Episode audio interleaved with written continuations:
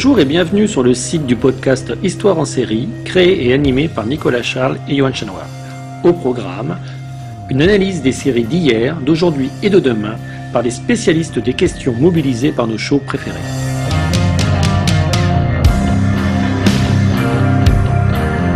Histoire en série, c'est le podcast qui met en relation histoire, sciences humaines et séries.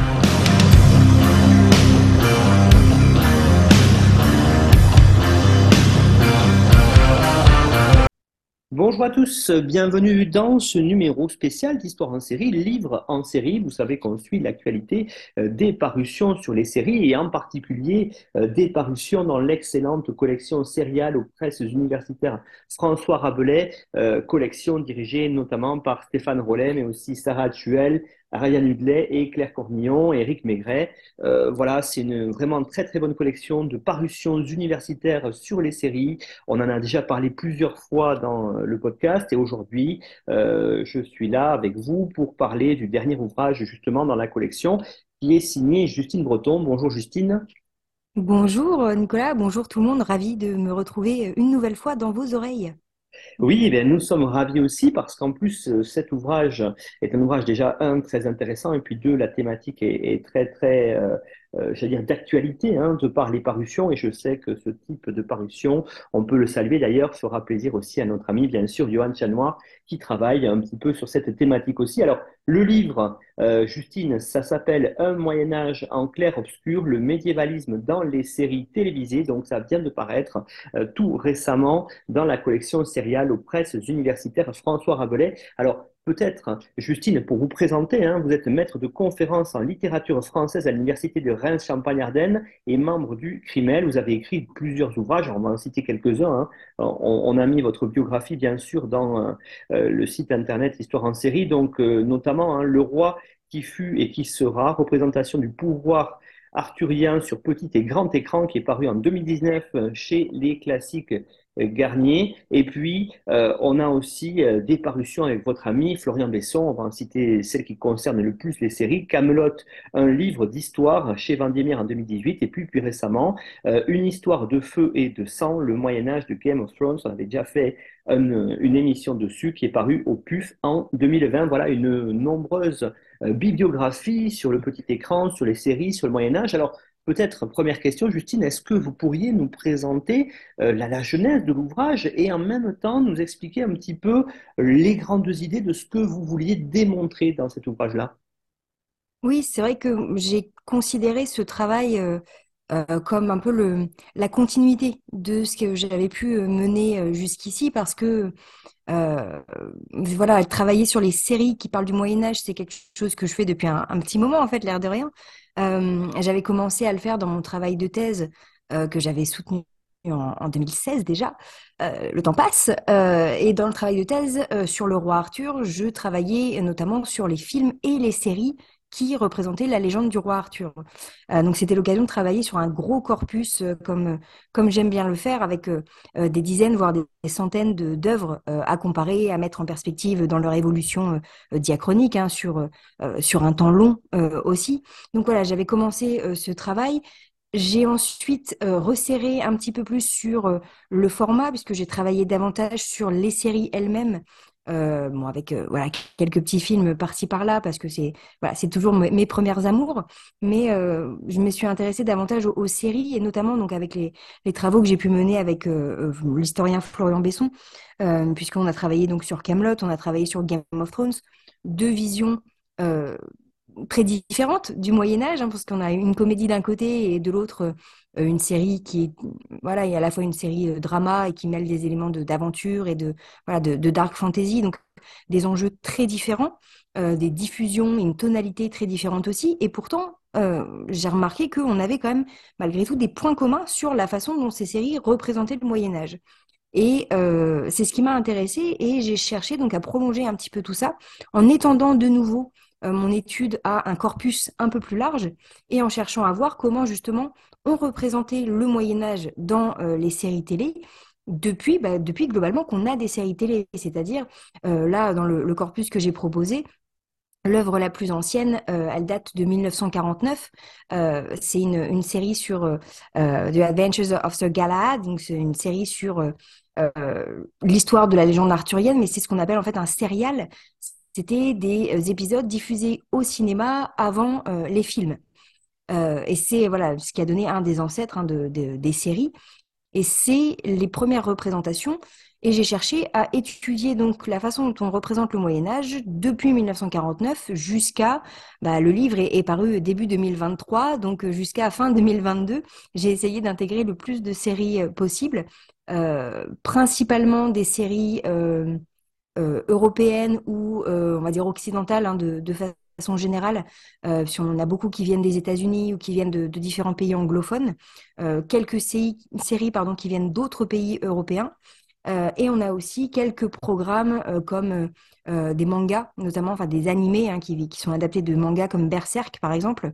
J'en ai pas intégré, je les ai pas tous intégrés déjà parce qu'il y en a énormément, et aussi parce que ça fonctionne avec des codes culturels, esthétiques, narratifs qui sont finalement très différents. Donc ça mériterait une étude à part. Mais j'ai cherché quand même à intégrer les plus influents euh, les plus populaires aussi, pour pouvoir euh, comprendre un petit peu cette euh, représentation du Moyen Âge euh, qui, m'intéressait. Parce que ce qui m'intéresse toujours, c'est de voir ben voilà, comment on met en scène le Moyen Âge, qu'est-ce qu'on cherche à dire quand on met en scène le Moyen Âge? Parce que, et ça j'enfonce des portes ouvertes, hein, mais quand on représente une œuvre, quand on fait une œuvre historique, que ce soit un, roman, une BD, une, série ou un film, en fait, on va davantage parler de notre époque, hein, de l'époque qui voit naître l'œuvre, que de l'époque qui est mise en scène. Donc, ce qui m'intéresse, c'est de voir comment le Moyen Âge est utilisé pour parler de ce qu'on veut parler, ce dont on veut parler nous. Euh, et c'est ce, décalage, hein, ce regard qu'on porte sur la période et en retour ce que euh, ce qu'on représente de la période dit de nous qui, euh, qui m'intéresse. Donc c'était l'occasion d'approfondir un petit peu un petit peu tout ça. Et j'ai eu la chance que la collection Serial et euh, les presses universitaires François Rabelais acceptent de, m'accompagner dans ce, projet parce que voilà, j'arrive avec, euh, avec mon, gros corpus de films et avec plein de choses que je voulais dire dans cet ouvrage. Et ils m'ont laissé toute l'attitude pour pouvoir travailler et explorer vraiment comme je voulais sur ces sujets en intégrant à la fois des séries avec une ambition historique, des séries de fantasy, des séries animées, des séries en prise de vue réelle, des choses quand même assez variées. Et en plus, euh, on a pu euh, présenter tout ça dans un ouvrage richement illustré. Euh, et ça, ça fait énormément de bien quand on travaille sur l'audiovisuel. Parce que c'est pas si facile de trouver des éditeurs qui acceptent d'intégrer des visuels, parce que ça, voilà, ça ça coûte très cher, ça demande des moyens techniques qui sont aussi un peu compliqués. Donc, voilà, j'étais ravie d'avoir cette opportunité pour faire, euh, j'espère en tout cas, un, bon travail, un travail approfondi, et en plus présenter d'une façon euh, agréable et qui, euh, voilà, qui j'espère plaira en tout cas aux lectrices et aux lecteurs. Oui, on n'en doute pas, Justine, parce que vous l'avez dit, effectivement, c'est un très bel ouvrage, hein, paru entièrement en quadrichromie, donc on a avec beaucoup d'illustrations, et ça c'est toujours intéressant, vous l'avez dit, quand on travaille sur l'audiovisuel, donc un ouvrage qui est beau, un ouvrage qui a euh, de, beaucoup de contenu, et on va y, y, entrer tout de suite dans le vif du sujet, parce que vous l'avez divisé, cet ouvrage-là, en cinq grande partie. Alors, on va y revenir sur ces parties. C'est vrai que c'est quand même très intéressant, mais la première, en fait, vous l'avez intitulée Un difficile ancrage dans le temps et l'espace. Alors, c'est vrai que euh, cette première partie, qui n'est pas une introduction, euh, mais c'est quand même une partie qui a le, j'allais dire, qui plante le décor, à la fois le décor spatio-temporel et qui permet de revenir un petit peu sur la sémantique. Qu'est-ce qu'on entend par Moyen-Âge? C'est ça, c'est euh, l'idée, c'était de faire un petit peu une, typologie en début d'ouvrage, parce que bah, justement, je, croise des séries euh, qui datent des années 50 et des séries qui datent du début des années 2020, donc avec des enjeux de, création, de diffusion, euh, de, production aussi qui sont extrêmement différents. mais je voulais montrer que malgré cette diversité sur laquelle je reviens aussi hein, de, assez régulièrement dans l'ouvrage, parce qu'il faut prendre en compte tous ces enjeux, euh, tout ce contexte de création et de diffusion des séries pour pouvoir les analyser de façon pertinente, euh, mais je voulais montrer que malgré cette différence de, format, cette différence de, euh, de genre aussi, on a des points communs dans l'ensemble de ces ouvrages et que ça permettait de diviser en, différentes catégories, regrouper comme ça les séries autour de thématiques. J'ai fait plusieurs chapitres hein, dans, cette, dans cette partie, sachant que chaque chapitre est à chaque fois divisé en plein de petites sous-parties, ce qui fait que on peut aussi picorer en fait dans, dans l'ouvrage pour aller lire vraiment euh, les parties qui nous intéressent euh, plus particulièrement. Mais euh, je voulais d'abord parler de ce fameux cadre spatio-temporel parce que on est dans des séries donc qui se passent au Moyen Âge, hein, parfois un Moyen Âge inventé ou de fantaisie, mais où on a très souvent des éléments euh, très précis, qui en tout cas donnent l'illusion d'une grande précision sur euh, le cadre spatio-temporel. On va avoir euh, des encarts qui nous mettent les dates, on va avoir des cartes, toujours extrêmement anachroniques, qui apparaissent à l'écran. Et je cherchais à savoir justement pourquoi on avait cette euh, cette prétention de, véracité en fait euh, sur le cadre spatio-temporel, ce que ça apporte euh, au récit. Parce que c'est jamais anodin hein, qu'on mette une date ou au contraire qu'on nous laisse dans une espèce de flou temporel ou, géographique. Ça entraîne une orientation différente du récit qui est proposé. Et ça va impliquer des enjeux de narratifs, notamment, hein, qui, sont, qui sont différents. Donc, je voulais revenir sur ça, sur pourquoi on a des dates et des lieux euh, réels ou non, qui nous sont euh, livrés régulièrement, très souvent au début des séries, hein, pour vraiment qu'on euh, puisse situer dès le début où on se trouve dans le temps et dans l'espace. on a des séries qui vont axer comme ça sur, sur ces fameux cadres assez précis, et à l'inverse, on en a d'autres qui vont prendre complètement le contre-pied de ça et qui vont jouer sur l'idée qu'on est dans un, un Moyen Âge totalement imaginaire, ou en tout cas qui croise les époques. Euh, ça peut être des programmes comiques ou pas, hein, d'ailleurs, mais on a une façon de, de jouer là davantage sur euh, le Moyen Âge pour ce qu'il a de, légendaire, pour ce qu'on va retrouver dans les contes de fées aussi. Euh, quand on parle des contes, on en a beaucoup qui se passent au Moyen Âge, mais dans une vision très large du Moyen Âge. On ne sait pas exactement où, on ne sait pas exactement quand. et ça, ça apporte encore des éléments différents dans la façon dont on construit le récit et la façon dont euh, le spectateur va pouvoir s'identifier, par exemple, au personnage. Donc, c'est des choix narratifs euh, aussi. C'est pas seulement euh, mettre un cadre pour dire, bah voilà, ça se passe en 1453, donc il faut absolument qu'on ait des costumes et des accessoires et des décors qui soient appropriés, parce que ça, c'est encore un autre travail. Mais la question, c'était Qu'est-ce que ça implique qu'on dise que ça se passe en 1453 plutôt que deux siècles avant? Quelle est la différence pour l'histoire? Et quelle est la différence si on efface complètement ces dates et ces lieux et que euh, on nous dit qu'on est dans un espèce de, flou euh, temporel et euh, géographique? Donc voilà, je voulais interroger ces, questions pour le, début parce que c'est aussi la façon dont on entre dans les séries, le cadre qu'on nous donne au début nous permet de voir comment on va interpréter la suite. et je me suis arrêtée aussi sur alors encore une autre approche, euh, c'est une, troisième approche, euh, qui, est liée, hein, mais qui est toutes ces séries qui vont, euh, ce que j'ai appelé rentrer par la, rentrer dans l'histoire par la petite porte, euh, parce que on a des séries qui,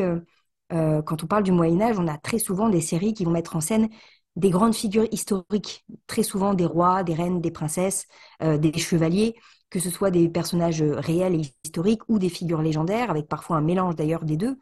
Euh, on a ces aspects-là, mais on a aussi toute une vague de séries médiévalistes, euh, donc séries qui représentent le Moyen Âge et, qui vont euh, axer davantage sur un côté intime, familial, surtout le quotidien en fait de ces personnages du Moyen Âge. Pas tant s'intéresser à ce que ça implique de gouverner un royaume que de comment on vit au Moyen Âge, alors souvent de façon décalée, de façon un petit peu parodique, mais voilà, c'était aussi une autre façon de voir euh, le Moyen Âge parce que bah, s'intéresser à ce côté quotidien, euh, comme on va retrouver par exemple dans, euh, dans des, séries courtes et des séries françaises. Hein, c'est ce que fait Camelot, c'est ce que fait La Petite Histoire de France, qui est divisée en plusieurs périodes historiques, mais on a justement une, toute une, des chapitres consacrés à la représentation du Moyen Âge. c'est une façon de euh, permettre une grande identification au personnage parce que euh, on va retrouver des choses qu'on va considérer comme euh, universelles, des problèmes familiaux, des disputes conjugales, des problèmes avec les voisins, enfin voilà, des choses qu'on va retrouver très régulièrement dans ce type de programme. Et là, le Moyen Âge, en fait, va surtout servir de décor et va permettre d'apporter un petit peu d'exotisme en fait. donc voilà, donc c'était une façon d'étudier aussi cet aspect-là parce que on ne reçoit pas du tout la série de la même façon quand on a cette, cette perspective. Et Enfin, j'ai terminé par, dans cette, cette partie hein, sur justement cette fameuse typologie qui s'intéresse notamment à la façon dont on présente les séries. je voulais rappeler aussi que, même si je parle beaucoup d'histoire, forcément, hein, dans cette, cet ouvrage, parce que dès qu'on parle du Moyen Âge, on va intégrer des perspectives historiques essentielles, mais je voulais rappeler aussi qu'on a énormément de séries qui parlent du Moyen Âge, qui ne sont pas tant inspirées de l'histoire en tant que science historique, que inspirées de la littérature on a euh, beaucoup d'œuvres qui vont être inspirées de, euh, euh, alors de pièces de Shakespeare, beaucoup, qui vont reprendre de façon plus ou moins fidèle ou plus ou moins parodique. on a bien sûr des séries inspirées de textes du Moyen Âge ou de, réécritures plus récentes, mais qui vont s'appuyer sur des légendes, sur bah, le roi Arthur, sur Robin des Bois. Donc aussi comment ces séries proposent un récit avec une coloration historique hein, plus ou moins marquée, mais le fait qu'on s'appuie sur un ancrage littéraire va encore impliquer des différences euh, dans la façon dont euh, le récit est construit. Donc c'était important pour moi de rappeler, hein, je, suis, littéraire euh, à la base, donc c'était pour moi important de rappeler que on a ce fort ancrage littéraire qui permet d'avoir déjà un récit construit. Alors que les scénaristes et réalisateurs et showrunners sont libres de suivre ou pas hein, d'ailleurs, mais que euh, le fait d'avoir ce, premier bagage va nécessairement influer sur la façon dont le Moyen Âge est euh, mis en scène. Euh, donc voilà, c'était une, autre, encore une fois, une autre porte d'entrée. Et j'ai fait quand même un petit, détour par des séries, alors que j'ai moins étudié tout au long de l'ouvrage, mais que je voulais quand même évoquer parce que même si là, dans cet ouvrage, j'ai étudié les séries qui mettent en scène le Moyen Âge,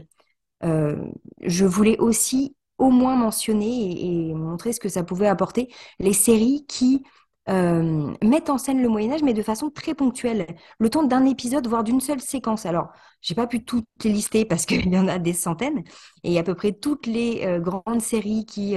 c'est-à-dire les séries longues en fait, hein, qui se sont étendues dans le temps, font toutes un détour par le Moyen Âge à un moment donné. Euh, soit avec un épisode euh, détourné, soit avec du voyage dans le temps, soit avec euh, voilà plein de plein de possibilités, soit avec des, fêtes médiévales qui sont mises en scène, mais on a du Moyen Âge qui s'invite comme ça très régulièrement. Donc je voulais aussi voir ce que ça implique dans une série médicale, ou dans une série policière, ou dans une série de science-fiction, qu'est-ce que ça implique d'avoir un épisode ou une séquence qui fait un détour pour le Moyen Âge, par le Moyen Âge À quoi ça sert? Qu'est-ce que ça apporte? Euh, Est-ce que ça apporte quelque chose D'ailleurs, je pense que oui, sinon on ne le ferait pas. Euh, mais voilà, c'était aussi l'occasion de, de rappeler que moi, je m'intéresse aux séries qui représentent le Moyen Âge sur l'ensemble de leur narration, mais que finalement, on a énormément de séries qui, de temps en temps, vont intégrer aussi le Moyen Âge parce que bah, c'est quelque chose qui fait vendre, c'est quelque chose qui apporte de l'exotisme, qui permet des costumes assez sympas, soyons honnêtes, euh, et que donc ça va enrichir leur propre narration. Donc c'était l'occasion aussi de euh, voilà d'évoquer toutes ces séries euh, que on pourrait voilà on pourrait s'étonner hein, que je parle de de Doctor Who ou de Doctor House tant qu'on est dans les docteurs ou de How I Met Your Mother euh, voilà, que on pourrait s'étonner de, voir ces séries-là dans euh, un livre qui parle euh, du Moyen Âge, et pourtant, toutes ces séries-là ont fait un détour par le Moyen Âge. Effectivement, hein, votre corpus est très large, Justine, et ça c'est très intéressant parce que ça permet aussi, et c'est ce qu'on voit bien dans votre deuxième partie, hein, qui est intitulée Portraits médiévaux, ça permet de brosser le portrait de, beaucoup de personnages, en les regroupant bien sûr par qu'on aurait pu appeler hein, ce fameux tripartisme moyenâgeux avec noblesse, clergé, et puis euh, le, troisième ordre, le tiers état. Euh, c'est vrai que c'est intéressant parce que ça vous permet, et ça moi j'ai trouvé que c'est un des points forts du livre, de revenir sur comment, vous l'avez dit, on voit selon les époques et les personnages, et voir ainsi leur évolution. Hein, parce que ce Moyen Âge-là, comment on le filme, c'est pas la même chose dans Thierry Lafronde que dans les séries plus actuelles. Et ça, vous le montrez très bien. Merci beaucoup. c'est vrai que euh, je pense que les, séries alors voilà, une grande richesse, une grande diversité, mais c'est vrai que parmi les, angles primordiaux, j'ai envie de dire, dans les séries, il y a à la fois leur étendue, hein, le fait qu'on ait un récit long, construit sur un temps long, parfois sur plusieurs années, donc ce qui apporte aussi quelque chose dans la façon dont on construit un récit. Et l'autre angle d'entrée, l'autre intérêt pour moi des séries, c'est la place des personnages.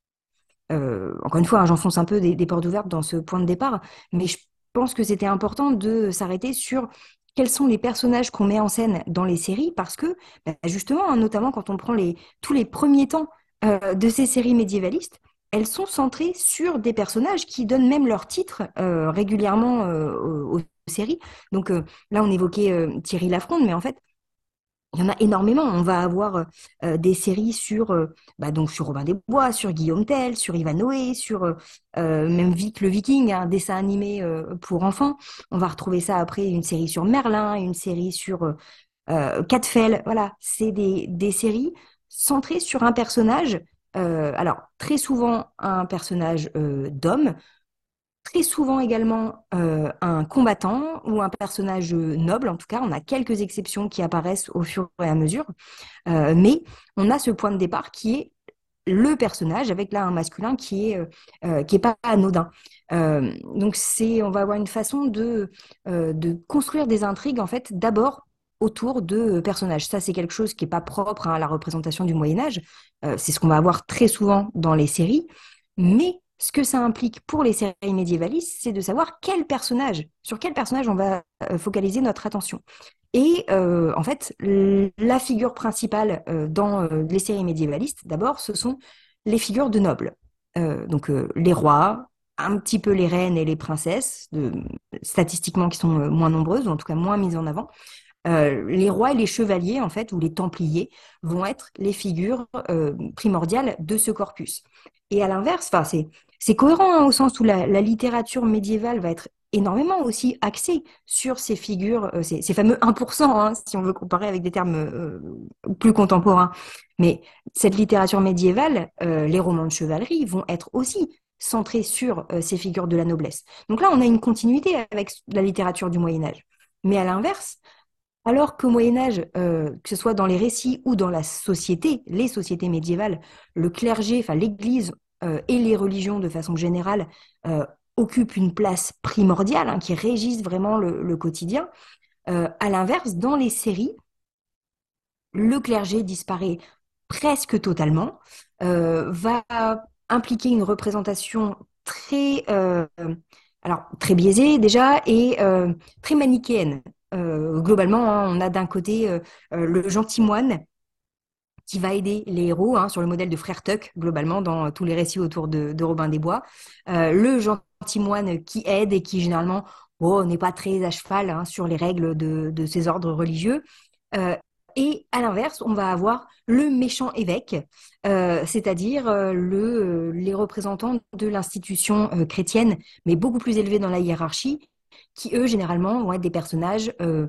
corrompus et avides de richesse et euh, qui vont mettre des bâtons dans les roues des héros. Donc on a deux visions euh, en fait très caricaturales mais qui reviennent très régulièrement. Donc la question c'était aussi de voir comment ces personnages sont intégrés dans les récits, ce que ça implique sur la façon dont on conçoit le, Moyen Âge aussi.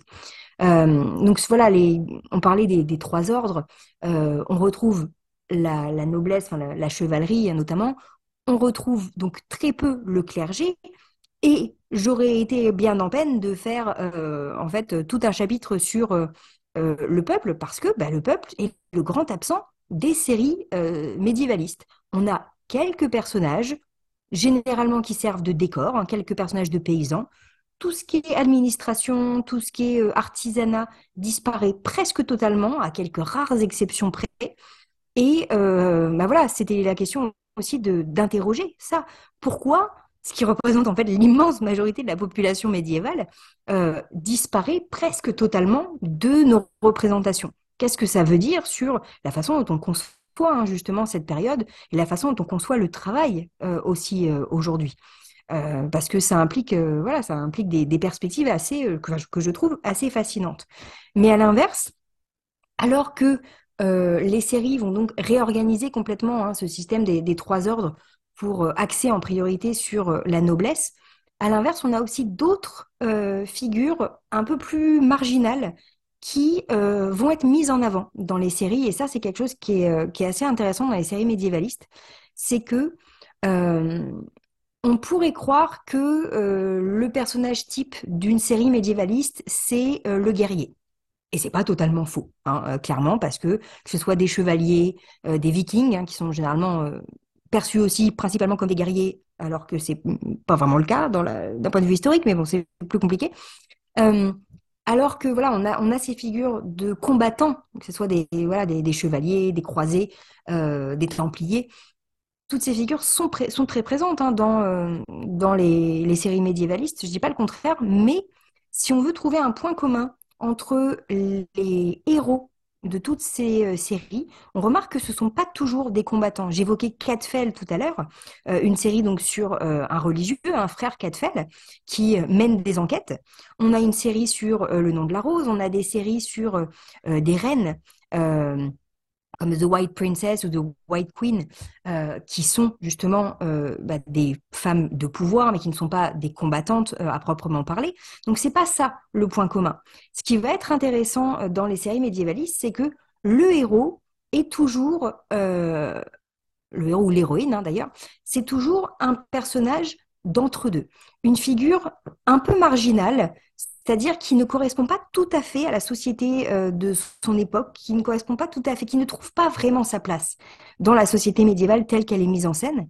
euh, et qui donc va chercher à faire évoluer la société médiévale vers quelque chose d'autre. Euh, et donc on va avoir une façon comme ça dans les séries médiévalistes de valoriser ce qui fait la différence de certains personnages, mais une différence qui arrive malgré tout à unifier autour d'elle. Donc on va avoir des personnages qui euh, rencontrent plein de catégories sociales, qui euh, voyagent, qui euh, vont expérimenter des choses. Et c'est ça qui va être vraiment le point commun entre ces différents personnages. C'est pas tant le fait qu'ils combattent à l'épée, même si ça reste quelque chose de prédominant, c'est davantage le fait que le héros, c'est celui qui va chercher à, bah, en fait, à sortir du Moyen Âge. Et c'est ça qui est assez fascinant. Le personnage le plus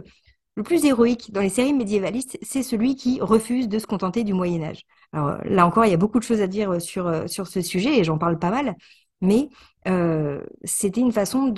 d'analyser les séries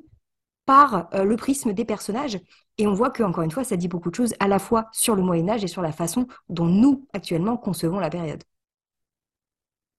Oui, c'est vrai, cette euh, répartition-là, c'est une répartition qui évolue dans le temps, et d'ailleurs c'est aussi une évolution euh, historiographique, c'est tout à fait normal. Mais votre ouvrage est aussi, et on va revenir sur l'historiographie dans la partie suivante, mais la troisième partie, on voit bien euh, que vous êtes d'ailleurs enseignante hein, en, mhm. littérature, puisque c'est une partie beaucoup plus littéraire qui est centrée sur le récit, sur comment on met en récit, et, ça c'est très intéressant parce que ça montre aussi comment on écrit justement les séries.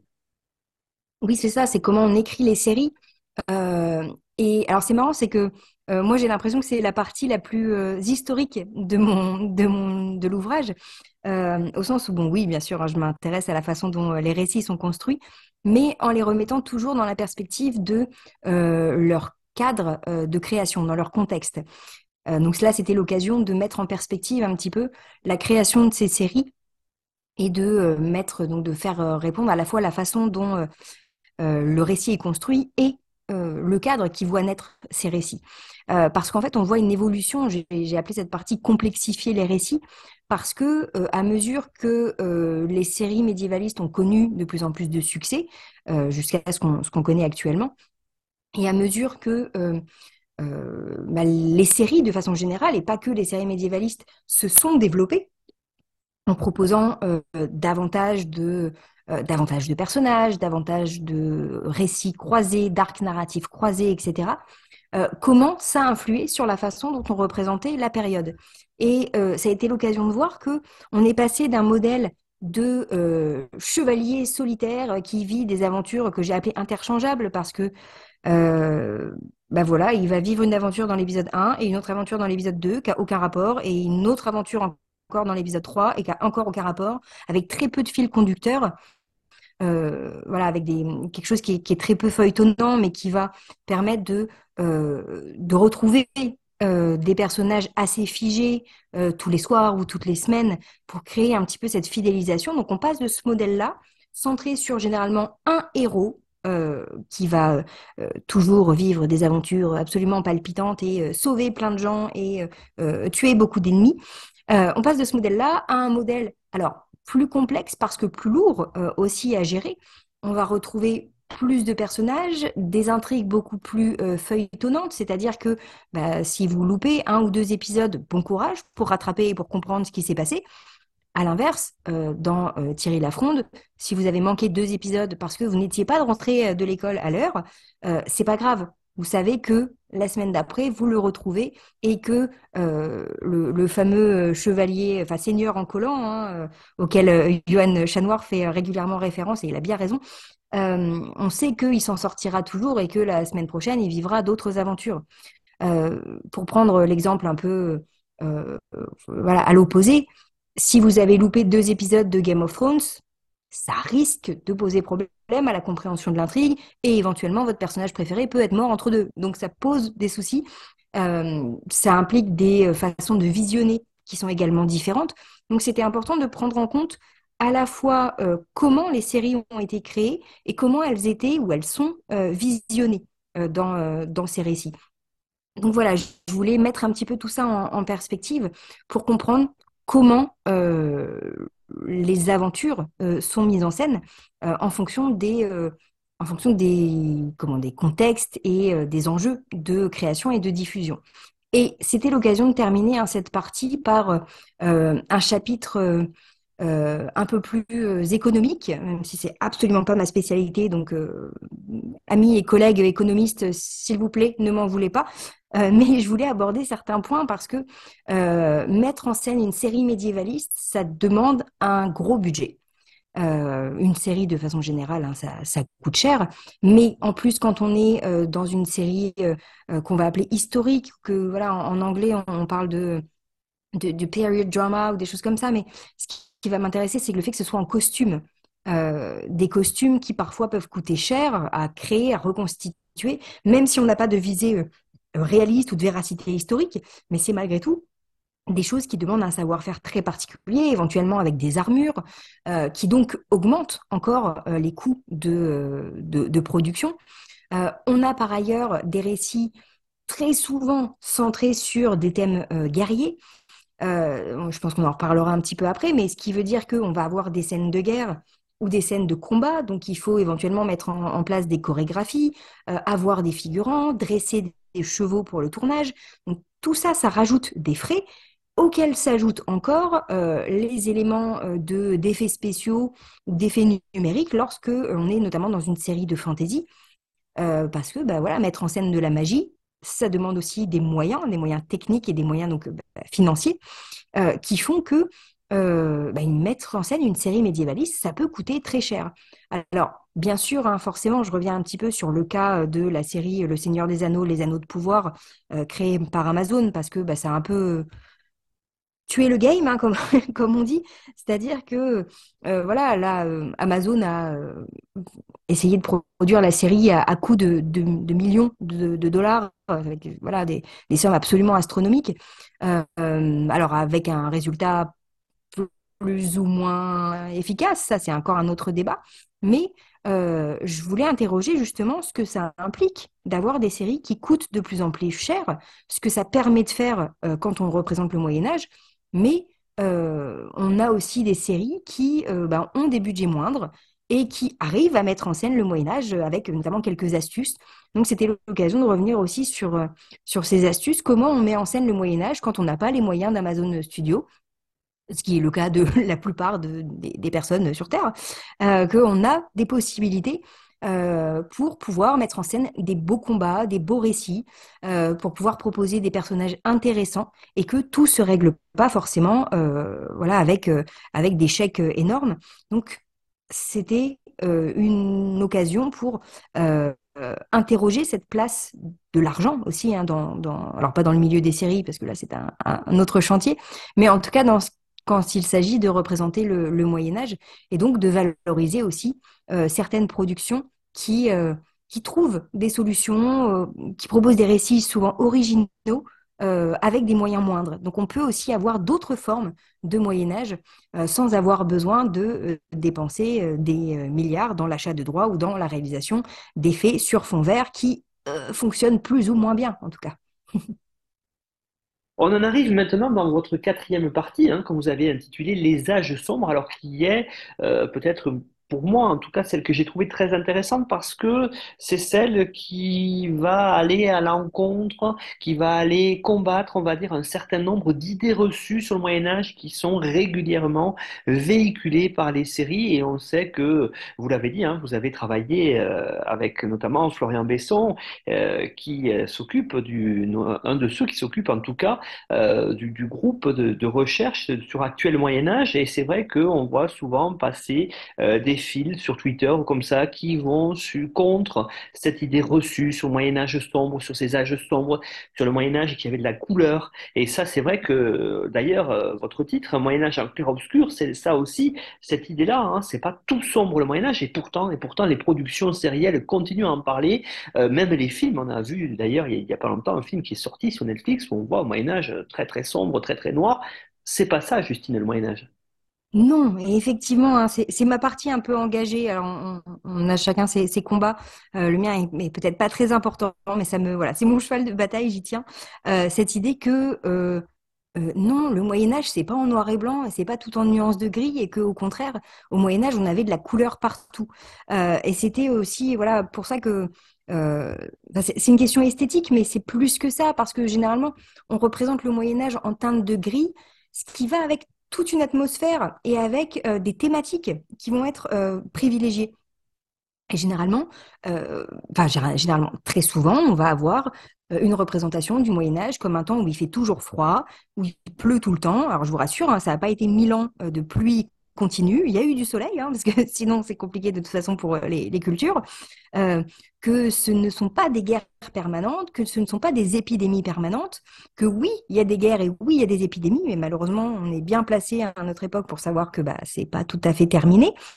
euh, et que on peut avoir euh, ces contextes-là, mais qui coexistent avec euh, bah, des choses beaucoup plus euh, sympathiques, beaucoup plus glorieuses, qu'on a euh, des, belles inventions, des belles prouesses au Moyen Âge, des, innovations scientifiques et artistiques et,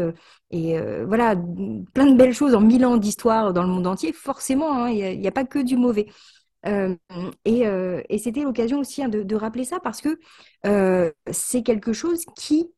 peine à arriver euh, dans les séries et en contrepartie qui peine à arriver hein, dans, l'imaginaire collectif. Et je voulais montrer dans cette, euh, cette partie justement que euh, oui, le Moyen Âge, on considère ça, j'ai encore avec une vision datée comme les âges sombres, hein, selon la terminologie des Dark Ages, une période voilà, d'obscurité et d'obscurantisme qui se retrouve dans les séries, alors que on peut avoir des représentations alors je ne vais pas dire tant plus fidèles, mais en tout cas qui euh, reproduisent fidèlement la diversité de cette époque et que euh, le Moyen Âge, même le Moyen Âge des séries, peut être beaucoup plus euh, nuancé. Et, c'est ce que je voulais montrer aussi avec ce, titre, Un Moyen Âge en clair-obscur. c'est tout ce, ce compromis et ces nuances qu'on a dans la représentation du Moyen Âge. Parce que c'est une période qu'on va considérer comme sombre, euh, dans tous les sens du terme, mais qui va être ponctuellement, hein, ça et là, marqué par des touches de couleurs vives, des touches de lumière qui vont apporter euh, aussi un autre éclairage, littéralement, sur euh, la période. et j'ai eu la chance de travailler justement avec l'équipe de Serial, qui à l'origine, quand ils m'ont proposé la couverture de l'ouvrage, ils avaient prévu une couverture grise. Euh, avec euh, voilà, une, représentation d'épée, etc., mais avec une couverture grise. Et euh, on a rapidement discuté, mais bon, ils étaient d'accord avec moi, parce que je voulais pas qu'on ait cette couverture grise, justement parce que je lutte contre cette idée que le Moyen Âge, c'est toujours très gris. et qu'au contraire, on a certes une image très répandue de quelque chose de sombre, mais que on a des nuances, et c'est ces nuances qui font tout l'intérêt à la fois de la période et l'intérêt pour la représentation de la période. Et donc, dans cette partie sur les âges sombres, euh, qui euh, contribue un peu à expliquer euh, mon titre beaucoup trop long hein, pour cet ouvrage, je voulais revenir dans cette partie sur justement la représentation très cliché qu'on a de la période médiévale, en montrant que euh, bah voilà, on, a tendance à considérer dans les séries que euh, le Moyen Âge, c'est une époque où il, fait, euh, où il fait froid, où il fait noir, que tout le monde est totalement ignorant, que on se complaît dans la saleté et dans la misère du peuple, que donc c'est une époque forcément barbare et violente et centrée sur l'injustice. C'est quelque chose qui, d'un point de vue historique, est totalement faux.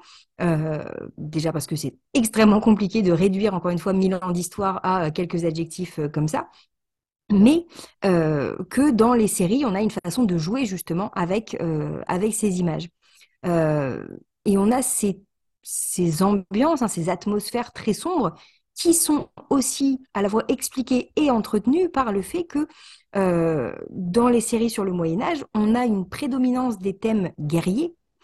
euh, et une présence quasi constante de, la mort, hein, que ce soit la mort euh, par les maladies ou la mort justement par euh, les, combats ou par différentes injustices ou par la sorcellerie, enfin toutes ces, toutes ces représentations.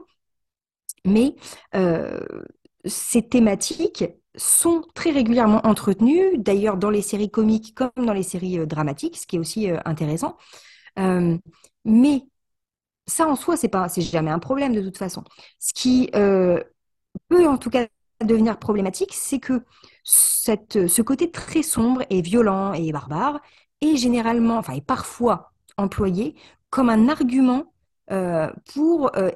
souligner un pseudo-réalisme des séries qui mettent en scène euh, le Moyen Âge. C'est-à-dire qu'on a parfois dans des arguments marketing et dans des séries récentes et moins récentes,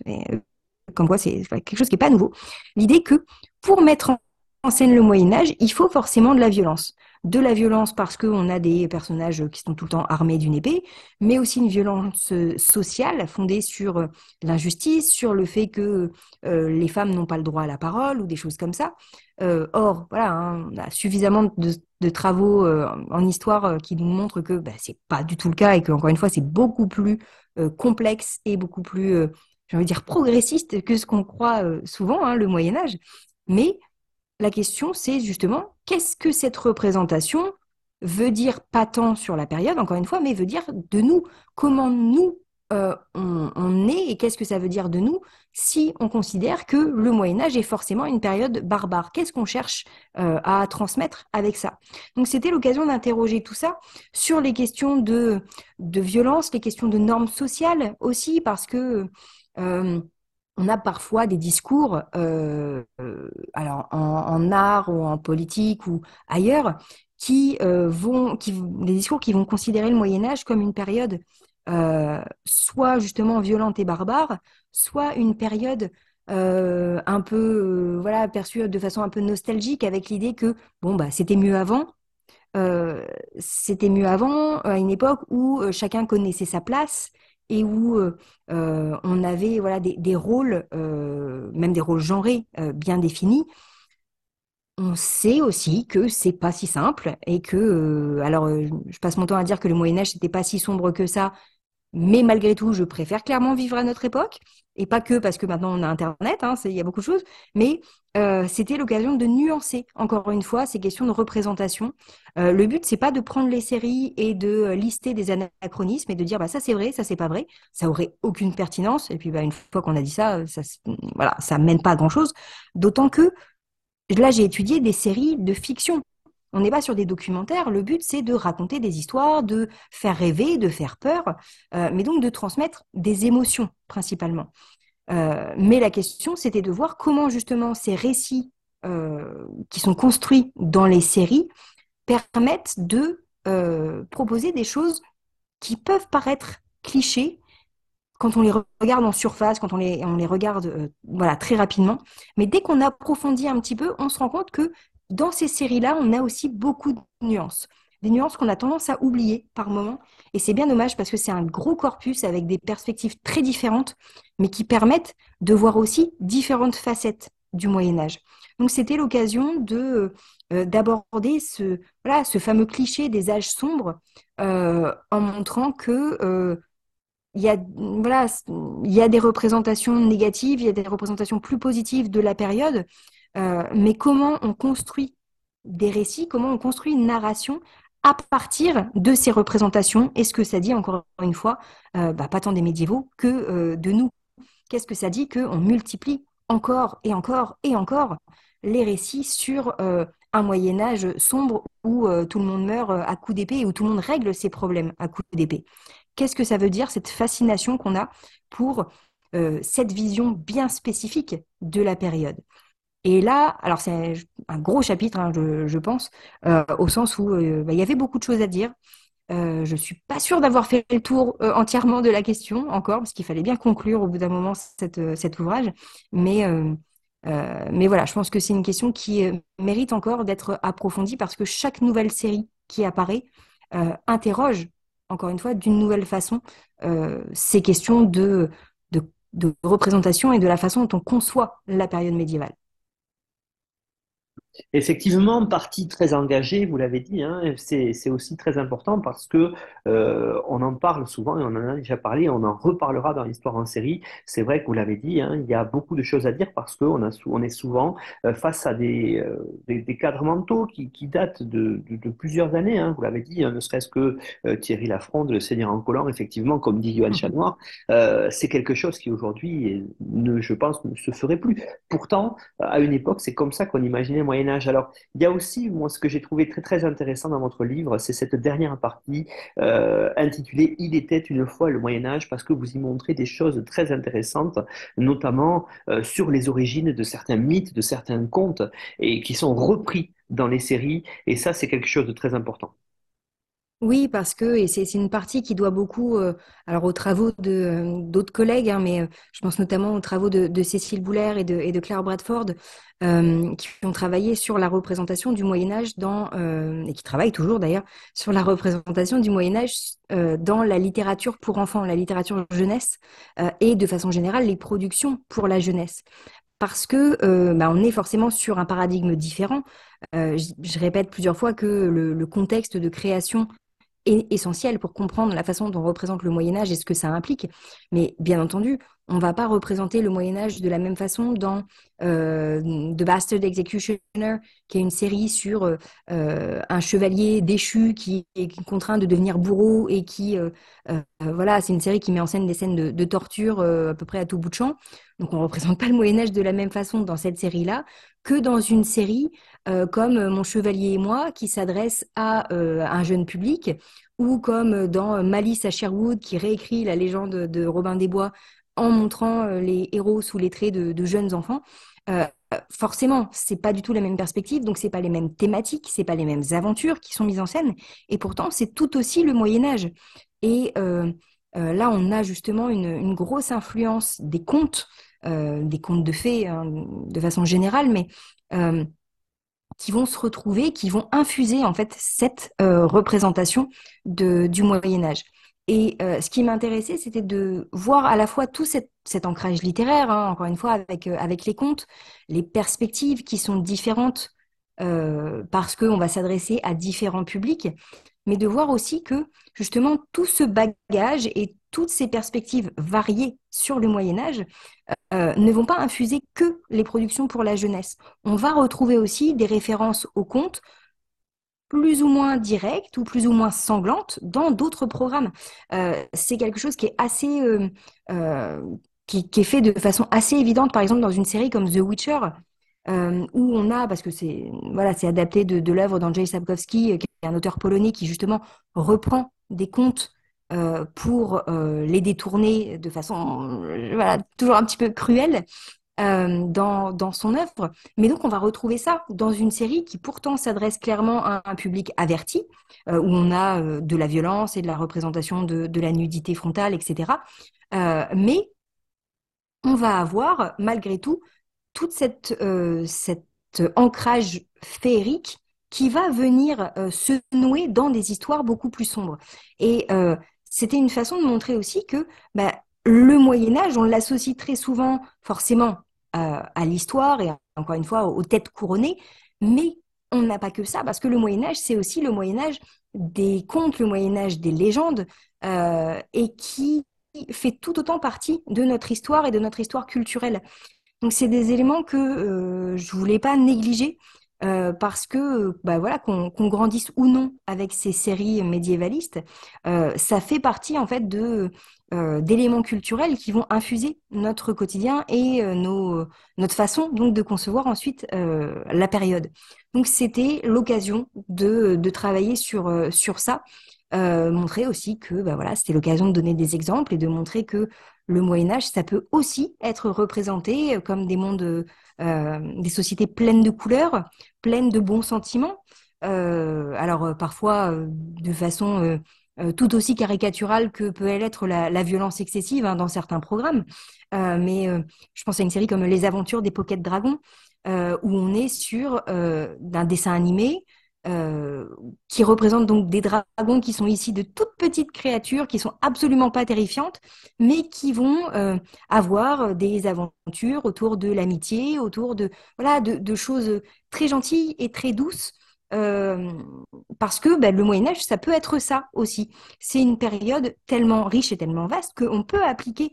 plein de récits possibles et que bah, c'est pas parce qu'on met en scène le Moyen Âge qu'on est obligé d'avoir des gens qui se décapitent à tout bout de champ.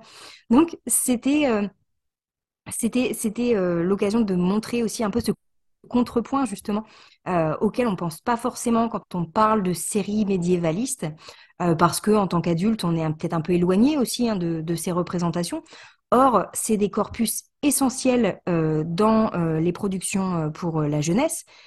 et c'est quelque chose qui justement nourrit à la fois les questions de, euh, de contenu hein, qu'on donne aux enfants et qui nourrit aussi euh, la façon dont on enseigne le Moyen Âge. Parce qu'il y a cette perspective didactique hein, que,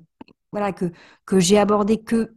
euh, en filigrane dans, l'ouvrage, mais qui, je pense, est, est, essentielle. Donc je voulais terminer sur cette vision peut-être un peu différente et un peu... Bah, un peu originale aussi du, du, Moyen Âge et terminer sur euh, les représentations de ce que j'ai appelé un, médiévaliste, un médiévalisme postmoderne, avec tous ces termes qui font un petit peu peur, euh, mais que j'ai essayé de ne pas rendre trop euh, rébarbatif non plus,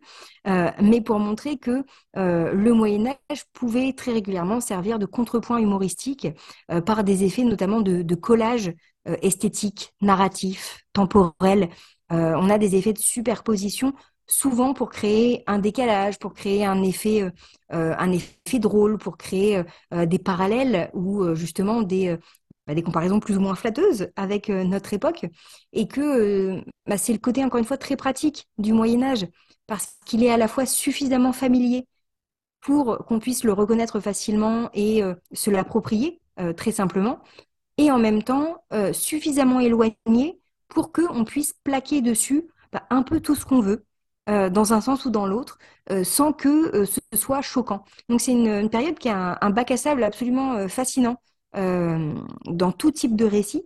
mais qui plus est dans le cas des séries, parce que on va pouvoir s'adapter sur un temps long avec des personnages très variés. On va pouvoir s'adresser à des publics différents et transmettre des, des idées, des valeurs, des récits parce que c'est surtout ça qui m'intéresse, des récits variés. Donc c'était euh, un de mes objectifs dans cet ouvrage, c'était de montrer que euh, le Moyen Âge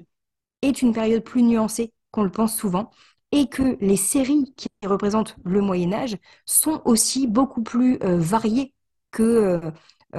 que ce à quoi on pense quand on, s'arrête aux, aux, principaux succès, mais on a d'autres choses, et ça permet de, je pense, mieux comprendre, alors pas tant la période médiévale, parce qu'encore une fois, ce ne sont pas des documentaires, euh, mais de mieux comprendre comment nous, on perçoit le monde, comment on perçoit l'histoire et ce que ça veut dire de nos propres, euh, de nos propres attentes. Donc c'était euh, une belle aventure de mener cet ouvrage sur un gros corpus et je dois dire que euh, et vous le verrez hein, si vous, feuilletez le livre, euh, si vous feuilletez la bibliographie ou, les notes, euh, vous aurez l'occasion de voir pas mal de renvois à des épisodes d'histoire en série parce que justement, il y a eu des épisodes sur bah, voilà, la guerre dans les séries qui parlent du Moyen Âge, ou sur Omar, ou sur bah, Game of Thrones et The Witcher, etc. Donc c'était l'occasion de, de, puiser aussi dans ces épisodes. donc j'en profite pour remercier tous les collègues qui ont fait des épisodes précédents d'Histoire en série et que je cite quand même assez abondamment tout au long de l'ouvrage. Merci beaucoup, Justine. Effectivement, on, a fait un certain nombre d'épisodes et, ils sont là pour ça aussi, pour euh, faire euh, discuter les chercheurs, pour euh, que la recherche soit diffusée. Et, justement, on essaie depuis presque, on est à 230 numéros passés, plus les numéros spéciaux, donc tout ce qu'on avait fait notamment sur Game of Thrones. Et c'est vrai que ça fonctionne très bien et on remercie aussi les, les collègues, bien sûr, et puis les auditeurs qui sont fidèles depuis maintenant presque enfin, trois ans passés pour le podcast. Alors, on en arrive au bout de l'émission, on en est peut-être à la conclusion, Justine, que vous avez intitulé joliment d'ailleurs pour, puis entre, entre parenthèses, ne pas en finir avec le Moyen Âge. Alors, qu'est-ce que vous avez voulu nous dire là-dessus? Euh, Oui, c'était euh, une petite, euh, référence en fait à un ouvrage de Régine Pernoud hein, qui s'appelle Pour en finir avec le Moyen Âge, qui date de 79 hein, déjà maintenant, mais qui était une, façon déjà de, euh, de, comment, de dire qu'il fallait aussi réhabiliter un petit peu la, période médiévale euh, avec ce, terme en fait de Moyen Âge qui est déjà en fait très dévalorisant en soi. Donc voilà, je m'inscris dans une lignée qui n'est pas nouvelle du tout, mais qui, est, qui pose la question de bah, comment on perçoit cette période et ce que ça veut dire de nous. Et euh, j'ai intitulé donc cette conclusion pour euh, en finir et ne pas en finir avec le Moyen Âge, parce que justement l'idée c'est que euh, bah, on a on a des productions qui sans cesse remettent le Moyen Âge sur le devant de la scène et ce qui, je dois avouer, m'arrange bien hein, parce que ça me, ça me donne beaucoup de travail et des choses absolument passionnantes à faire. Donc ça c'est ça c'est absolument fabuleux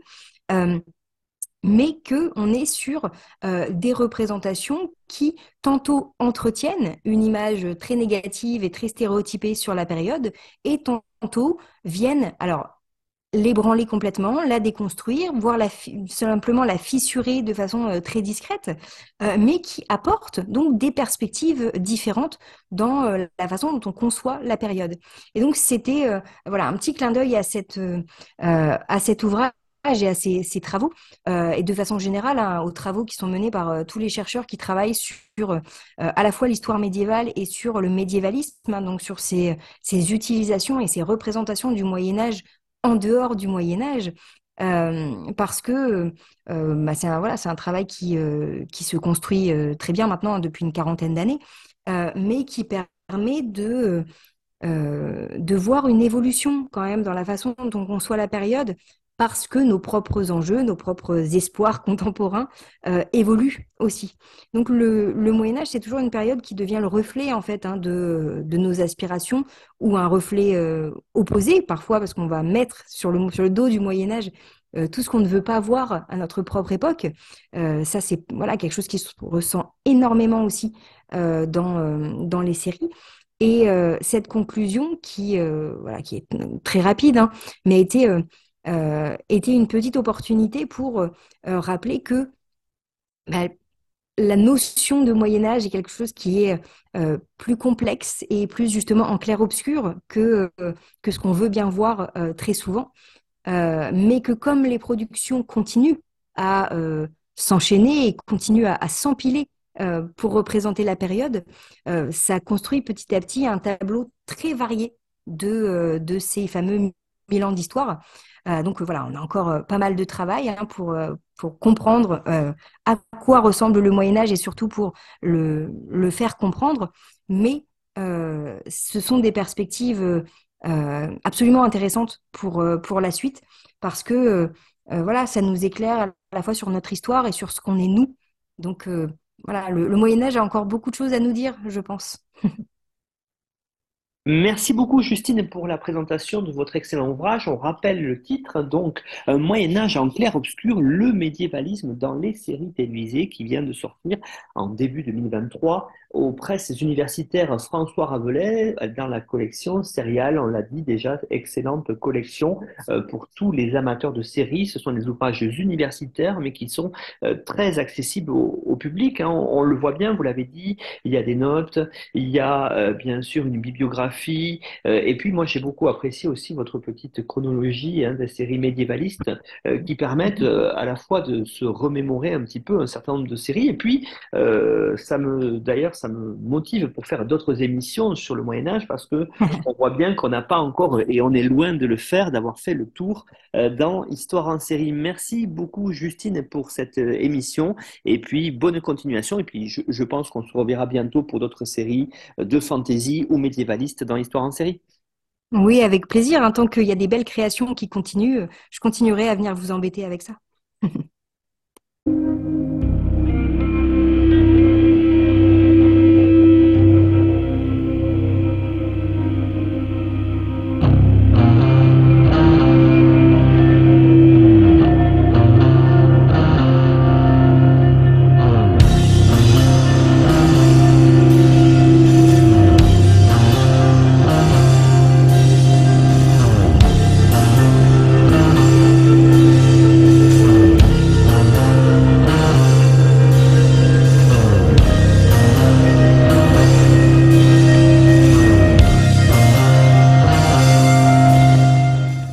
Retrouvez-nous sur Twitter, at Histoire en série, pour connaître le programme à venir, ainsi que des conseils bibliographiques.